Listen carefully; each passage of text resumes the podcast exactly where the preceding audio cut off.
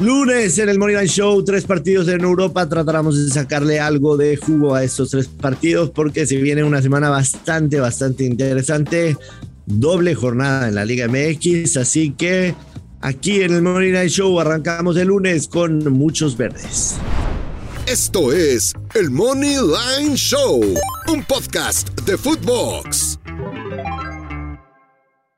Hola amigos, ¿qué tal? Bienvenidos a un episodio más, una semana más en el Moneyland Show. Los saluda con mucho gusto Yoshua Maya. Hoy lunes 18 de abril. Espero que hayan tenido un gran fin de semana, que hayan descansado.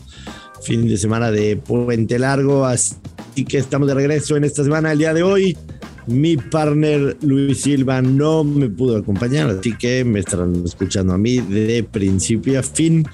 Y antes de pasar al recuento de los daños, quiero hacer una mención porque recibimos algunos tweets, particularmente uno, no voy a mencionar ni de quién fue, una persona que evidentemente nos escuchó por primera vez y nos tachaba de unos farsantes, unos amigos del casino que lo único que hacíamos era hacerlos perder. Evidentemente esta persona que escribió en Twitter es la primera vez que nos escucha. Además, ni siquiera siguió bien los consejos porque en esa ocasión hablaba sobre los de la Europa League, en donde nos había ido mayormente bien. Y tercero, el consejo que les hemos dado aquí siempre. Nosotros recomendamos apuestas. No somos infalibles, ni mucho menos. Y todavía menos les recomendamos parlear, hacer parley con todas las jugadas por la dificultad que tiene pegar un parley de 4, 5, 6 posturas, sobre todo en el fútbol. Así que no está de más recordarlo. A mí la verdad esos comentarios no me hacen absolutamente nada de mella, ni me molestan ni nada. Pero sí recordar que primero que nada nosotros tratamos de hacer un análisis sobre los números, las estadísticas, las tendencias. Y segundo que nada, no somos infalibles, ni mucho menos. Y finalmente, si van a seguir nuestras jugadas y ustedes quieren por su propia responsabilidad hacerlo parlay, saben que esto tiene una probabilidad mayor de fallar. Así que ya lo saben, así es como trabajamos nosotros aquí, tratamos de hacer lo mejor para ustedes, a veces pegamos, otras veces no. Y finalmente esto se trata de tratar de ganar, por supuesto, de hacer lo mejor posible, de divertirnos juntos, de pasar muy bien. Y habiendo dicho eso, vámonos con un poquito el recuento de los daños de lo que sucedió en la jornada de la Liga MX. Necaxa ganó Atlético San Luis, a mí me gustaban los rayos del Necaxa. Pachuca le gana de visitante a Juárez, que es el peor equipo de la Liga MX. El América le mete 3-1 a Tijuana. Resultadazo del América que lo pone ya en octavo lugar de la tabla. Será interesante ver cómo paga el América para ser campeón, porque al parecer está embalado. León no levanta. Puebla también era uno de los que nos gustaba. Le gana 1-0 de visitante a León. Además, Tigres golea a Toluca. Santos Laguna nos falla, particularmente a mí. Le tenía mucha fe a la victoria de Santos Laguna en contra de Querétaro, empata 1-1.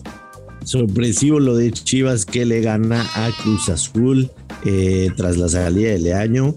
La verdad es que Cruz Azul va en franca caída libre. Y además Pumas con un hombre menos todo el segundo tiempo le termina ganando 2-0 a Monterrey. Sorpresivo el resultado del Pumas. En el fútbol internacional, hay que decirlo, eh, quizá la jugada que más me gustaba el fin de semana era el vamos a anotar en el Sevilla en contra del Real Madrid, se anotan cinco goles en un partidazo otra remontada de Real Madrid, pero el sábado eh, la FA Cup, un partidazo también, el Liverpool le gana 3-2 al Manchester City, nos gustaba el ambos anotan, aunque tenía muy mala paga, lo parleamos con el Tottenham, que termina perdiendo en casa en contra del Brighton después de venir de una racha goleadora impresionante. No pudo, no pudo el, el Tottenham. Así que fin de semana mayormente malo, hay que decirlo con todas sus letras, pero por ahí pegamos algunas, así que debimos salir algunas pocas unidades abajo. Así es esto. Trataremos de tener una semana buena para tratar de poner muchos verdes en el tablero y empecemos el día de hoy con el partido entre el Barcelona y el Cádiz. Barcelona, por supuesto, tiene toda la intención de ganar este partido, sobre todo después de haber quedado fuera de la Europa League En las posiciones, Barcelona está 15 puntos atrás del Real Madrid, pero con dos partidos pendientes, por lo que si ganase esos dos, estaría a 9. Decir que ya está al 100% definida la liga no me parecería adecuado, pero Barcelona si quiere tener algún tipo de esperanza, no podría perder un solo partido más de lo que lo restan. En los momios, Barcelona está menos 400, el empate paga más 533, el Cádiz paga más 1100. Lo decía Xavi, va a ser un partido difícil porque el Cádiz va a tratar de ir a ganar al campo del Barcelona, tratando de salir de la zona de descenso. En el último partido que enfrentaron Barcelona y Cádiz en el Camp Nou, empataron 1 a 1. A mí en lo particular hay dos apuestas que me gustan para este partido. Los dos tienen momio positivo. Voy a tratar de decirles cuáles son las razones que creo que, que podríamos pegar estos, estos dos posturas, pero sí quiero dejar claro que estamos tratando de encontrar valor, estamos tratando de encontrar valor en el partido porque evidentemente los móviles están muy disparejos. La primera es que hay un penalti en el encuentro.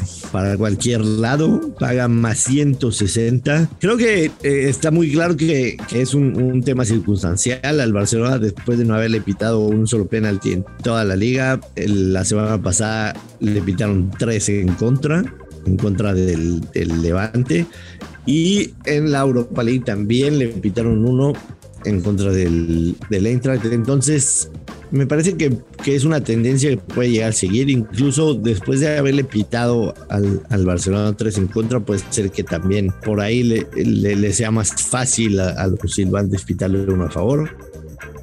Que hay un penalti en el encuentro, paga más 160. Se me hace un movimiento que, que está más bajo de lo que debería estar. Incluso también por eso me gusta más. Pero es simple y sencillamente por tratar de jugar algo en el partido. Eh, repito, no es para irse fuerte ni nada, sino simple y sencillamente eh, tratar de, de, encontrar algún valor. Y el segundo, me voy a quedar con Barcelona, gana ambas mitades, paga más 140. Creo que tranquilamente se puede ir al descanso con una ventaja y después el Cádiz, ante su necesidad de tratar de ir a buscar el resultado, se abran en la segunda parte y Barcelona pueda meter otro. Que Barcelona gana ambas mitades, paga más 140. Esas son mis dos jugadas para este partido. Repito, es tratar de encontrar valor, de ponerle algo de sabor a este partido en el lunes. No son ni cerca mis jugadas favoritas, ni nada que se pueda acercar simple y sencillamente tratando de darle sus opciones para ponerle algo de saborcillo a este, a este, este partidito.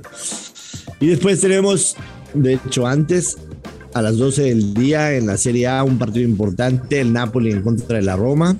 Eh, dos equipos que están en, en, en, los principales lugares de la tabla. El Napoli está en tercero, la Roma está en quinto la urgencia de Napoli por ganar para tratar de no despegarse tanto de que están arriba, que son el Inter y el Milan.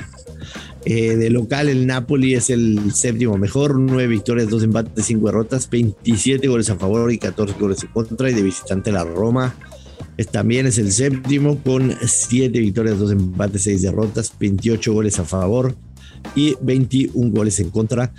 Un partido que pinta, que pinta de goles, efectivamente. El Napoli tiene una racha de al menos 10 encuentros concediendo gol. Y de local, 7 encuentros seguidos consiguiendo gol. Además, la Roma de visitante ha marcado en 6 partidos seguidos goles y en total en 10 encuentros. Me voy a quedar con el over de 2 y medio para menos 113. Me parece que es una muy buena cuota. Debe ser un partido en que ambos equipos salgan a, ganarlo.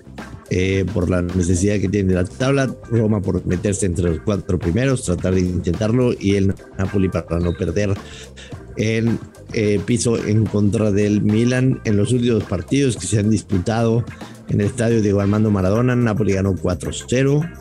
2 a 1, hubo un empate 1 a 1, antes de eso un 2 a 4, un 1 a 3, Así que creo que también la tendencia y las estadísticas y los resultados recientes, Napoli lo vimos la semana pasada perdiendo con la Fiorentina 2 a 3, le ganó 3-1 al Atalanta, le ganó 2-1 al Udinese, 2-1 al Elas Verona, tiene cuatro seguidos haciendo el over y la Roma con tres partidos seguidos hacia el over y cuatro de los últimos cinco, así que me va a quedar con el over de, de dos y medio.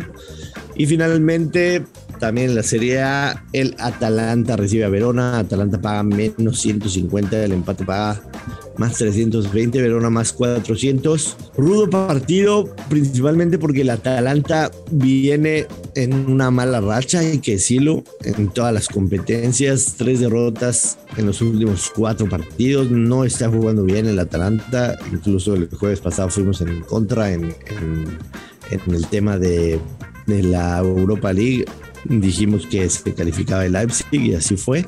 Eh, del local, el Atalanta no ha sido un gran local, cuatro victorias, seis empates, cinco, cinco derrotas. Y de visitante, el Las Verona, números también muy parejos, muy similares. Número 11 en, visitante, 3 victorias, 7 empates, 6 derrotas.